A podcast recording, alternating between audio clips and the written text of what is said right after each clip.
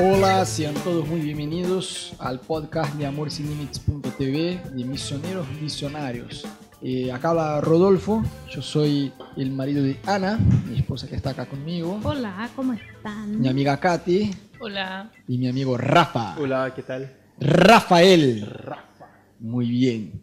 Este, nada, la idea es compartir con ustedes un poquito de nuestra experiencia acá en Buenos Aires como misioneros. Yo vine con mi esposa hace cuatro años a empezar la iglesia Amor Sin Límites sin Capital y la idea es compartir un poquito de cómo es, ser, cómo es la vida de, de, de un misionero en Buenos Aires, ¿no? las diferencias culturales con Brasil y cada semana hablamos acerca de un tema distinto, ya hablamos acerca de la comida, vamos a hablar de la economía, de, de la rivalidad de Brasil y Argentina y hoy quisiera hablar con ustedes un poquito acerca de la política. ¿no? A mí me parece como brasileño, porque yo vine desde de, Brasil, y allá pasa que la gente como que por muchos años ellos no se enteraban de lo que pasaba en la política. Creo que por una frustración de ver muchos chorros ahí en el gobierno, como que uno se alejaba y decía, ¿sabes qué? ¿Qué me importa lo que están haciendo? ¿Qué me importa lo que pasa? No quiero enterarme, tengo asco de política, tengo asco de gobernantes y no quiero saber de nada. Y llegando a Buenos Aires yo me di cuenta que la, que la realidad de acá es muy distinta de Brasil. La gente conoce la política, se entera de lo que pasa, exigen sus derechos y eso me parece genial, muy bueno. Y es casi como que una exigencia para que vos puedas hacerte amigo de un argentino que sepas algo de política, porque sí. en algún momento en un cumpleaños, en una cena o mientras están tomando el mate, van a empezar a hablar de la política y no es que están discutiendo el presidente que fue hace 10 años. Están hablando de lo que pasó ayer. Sí. Están hablando de lo que está pasando también, esa semana. Lo que se pasó hace 15 años, 20 años. Sí, también. Hacen comparaciones, ¿no? Pero Sí. como que es una charla social muy presente para ellos es hablar Sí. de la política. Y por Claro. ahí si uno viene como misionero a Argentina, a Buenos Aires, y no se entera y no sabe nada, y el argentino lo mira y dice, ¿y ese? ¿Cómo puede ser que no sepa discutir un poco de política? ¿no? Claro. Imagínense que acá en Argentina hubo un presidente el de la Rúa que huyó en un helicóptero desde Casa Rosada porque había una manifestación nacional y la gente lo echó de ahí, básicamente, ¿no? Eh, En Brasil, por muchos años, yo me acuerdo cuando yo era chico y Fernando eh, Collor de Mello, un expresidente de Brasil, hubo manifestaciones nacionales para echar al tipo, pero después eh, yo me quedé, pone 25 años de mi vida sin ver absolutamente ninguna manifestación grande en Brasil con este tema. Y a partir de 2013 empezó a tener varias eh, manifestaciones así en Brasil eh, en contra del gobierno con la cantidad de corrupción que había. Eh, quisiera que ustedes comenten un poquito qué les parece el tema este de que el argentino es como que exige más y el brasileño es más pasivo con la política. ¿Cómo ustedes lo ven este tema acá en Buenos Aires? Bueno, eh, claro que nosotros tenemos que buscar siempre un equilibrio, ¿no? Eh, pero por ejemplo, para nosotros que pa- conmigo pasó lo mismo. Eh, no me enteraba con este tema de política, no, no quiero saber de nada porque son chorros. de- Sí. Hay excepciones de políticos que sí hacen trabajo, que, que, sé yo. Sí. Pero esto para mí acá, por ejemplo, fue algo que, que yo vi que yo necesitaba, no solo por este tema, claro, de, de- de evangelizar a la gente, de cre- crear un vínculo con una persona, de Ujú. hacer una amistad, Claro.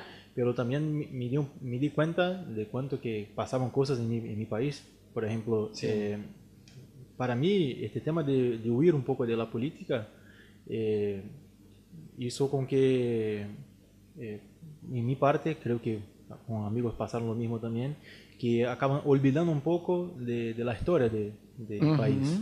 Y acá, Ah. ¿cómo De la están? trayectoria, Sí, ¿no? y, y acá cómo está esto tan vivo, Ujú. las personas que están ahí. Tiene muy presente la historia del Sí, país. sí, saben, como por ejemplo, saben el presidente antes, el otro, Sí. el Sí. otro, el otro. y- Eso está y- buenísimo. Sí, buenísimo. Entonces, eh, para mí esto está muy bueno para enterarme un poco más, y, pero tenemos que, que tener un equilibrio ahí también.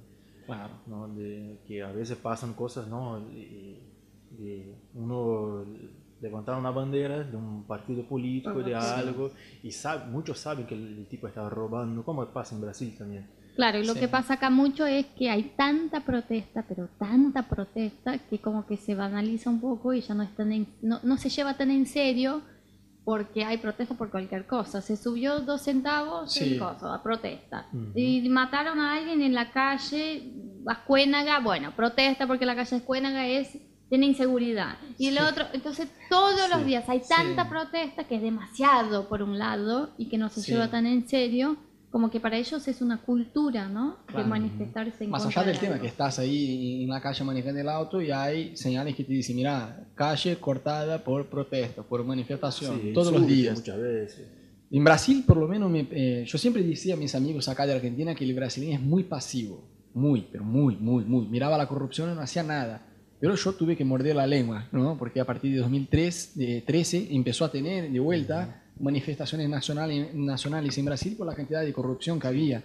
Y, pasa eso, me parece que allá los movimientos están más como que ordenados, justamente porque no pasan todos los días. Entonces, como están, son más espaciados, pasan cada tanto, me parece que se genera un, resultado mejor eh, en cuanto a eso. Pero me parece genial que la gente se entere de la política. Sí, ¿no? Eh, tal cual. Es verdad que hay un poco de fanatismo, y eso pasa, pasa en Brasil igual.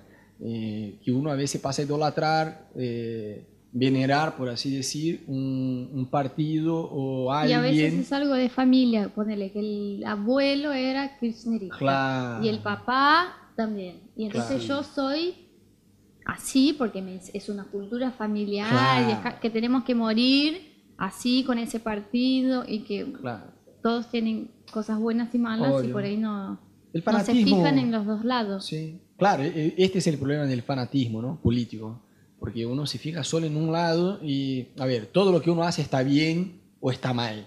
No tiene como un equilibrio de decir, mira, yo no soy eh, kirchnerista ni nada, pero, a ver, en el gobierno de Cristina la, la, tipa hizo eso, eso, eso que está bueno y eso, eso, eso que está mal. ¿Me mm. entendés? No, el, el tipo que es pro, que es Macri.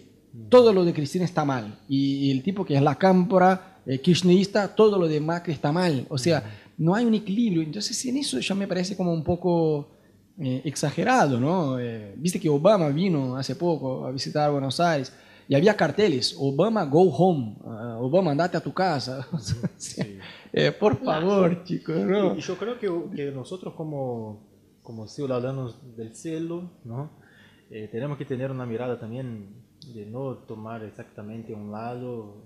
Sí no, no que va, no, no, que te va así, ah, no, no voy a hacer nada, me quedo neutro. No, tiene que, tiene que tener una opinión, pero eh, como incluso acá, por ejemplo, como estamos hablando eh, directamente de Argentina, como esto es una cosa tan viva para ellos, a veces si uno toma eh, parte para un lado, capaz que va, a pelear con el tipo. Claro, perdés amigos porque están del otro lado. Claro, defendiendo a alguien que ni siquiera conoces personalmente, ¿no? O sea, sí, a mí me parece lo mismo. Y mantener una, una postura de curiosidad como extranjeros, de aprender acerca de la cultura, ¿no?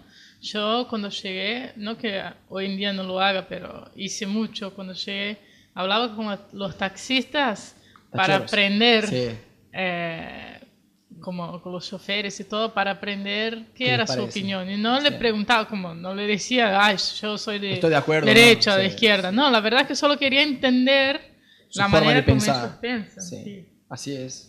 Sí, eso es una buena actitud para que tengas cuando vayas a vivir en otro país, sea como misionero o no, que tengas curiosidad de entender la cultura antes de emitir tu opinión. Porque a veces venís con una opinión, ah, está mal eso en el gobierno de Argentina, pero ya viviste como un argentino y ya escuchaste cómo hablan los argentinos y qué piensan. Y entonces eso como que te ayuda a eh, conocer la cultura antes de decir cómo pensás Incluso porque tiene un historial ya, porque... Distinto. sí, por ejemplo, eso que, que decía vos eh, no pasó con el tipo, pero pasó con el papá que le, le contó, che, me pasó ese y ese eso, el abuelo, che, me pasó eso con tu padre, con pasó... Son valores que se fueron agregando a su cultura personal, familiar, también más allá de la nación, como un todo, valorar el tema este de la política, ¿no? a, mí me causa gracia, porque, no sé, a ver, si vas a un cumple de alguien y tienes un amigo que es argentino, ellos van a hablar de política, ¿me entendés? No sé, para mí, por lo menos como brasileño, no para nosotros, si vamos a un cumple no sé, vamos a contar chistes, no sé. Lo último que vamos a hablar es de política. Y yo vamos a hablar tonterías. Voy a hablar de Lula, Dilma. No, por favor, no, no quiero hablar de eso. Voy a hablar tonterías, voy a relajarme, ¿entendés? No sé, eh, no sé vos, yo me siento como que un poco bajoneado cuando empiezo a hablar de política, ¿no? Porque es, eh, tanta corrupción y tantas cosas así malas que vos decís, contame un chiste y ya está. Entonces esa es una, esa es una gran diferencia entre eh, nuestra mentalidad de brasileño viviendo en Buenos Aires, ¿no? Y otra cosa que, me, no sé, me resulta gracioso es que el argentino tiene de una forma, no sé, tiene una forma de pensar como que tiene su esperanza en un gobierno, ¿sí? No sé, cambia un partido, cambia un gobierno. Ellos realmente tienen la expectativa que le va a cambiar la vida. Como, uh, por Dios, ahora vino este tipo que es un desastre, no va a empeorar. Yo creo que aún o al revés. que en Brasil se pase de que entre un gobierno totalmente distinto del otro, ponele, uno era de izquierda y ahora viene uno de derecha. El pueblo no pone una expectativa en un cambio.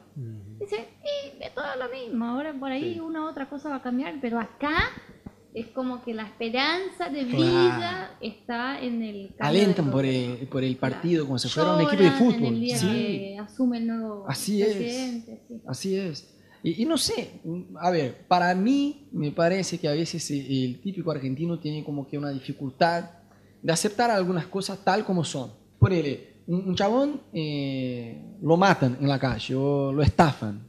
Hubo un chorro ahí en la calle que lo robó una billetera, una, una pipa, ponele. Y va, no sé, Crónica TV, Clarín, no sé, va una noticia así.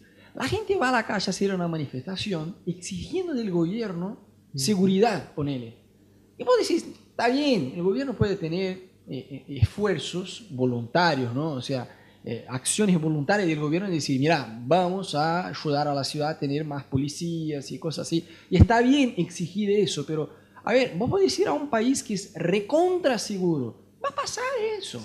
El tema es que pasa en toda esquina, ¿no? Es un otro tema que vamos a hablar después acerca de la inseguridad, ¿no? Que se habla mucho en Buenos Aires, pero, a ver, yo creo que ese es el tipo de situación que uno no debe como exigir del gobierno cambios. A ver, está bueno exigir más policías y todo eso, pero hay cosas que hay que aceptar, no es echarle la culpa a alguien. Eh, mataron a un chabón ahí, no sé, en Córdoba y otra calle, qué sé yo, tres horas de la tarde. No es culpa de un gobierno, es culpa del presidente o de... No, pero el tipo tiene que tener un plan de gobierno.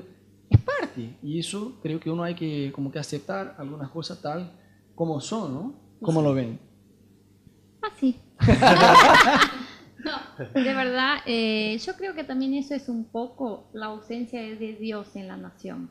porque me parece un poco que el argentino no tiene mucho en quién poner la esperanza y entonces lo mejor es poner la esperanza en un gobierno. Porque al no conocer a Dios y al no tener la mayoría, digamos, la mayoría del pueblo, al no tener una relación con Dios, en alguien tiene que poner una esperanza de que algo va a cambiar. Y entonces si viene un tipo y dice, yo voy a ser el próximo presidente, voy a hacer eso y eso, dicen, ahí está, ese es el cambio, ese y ponen toda la furia para hinchar por ese tipo y decir, ahí va a cambiar.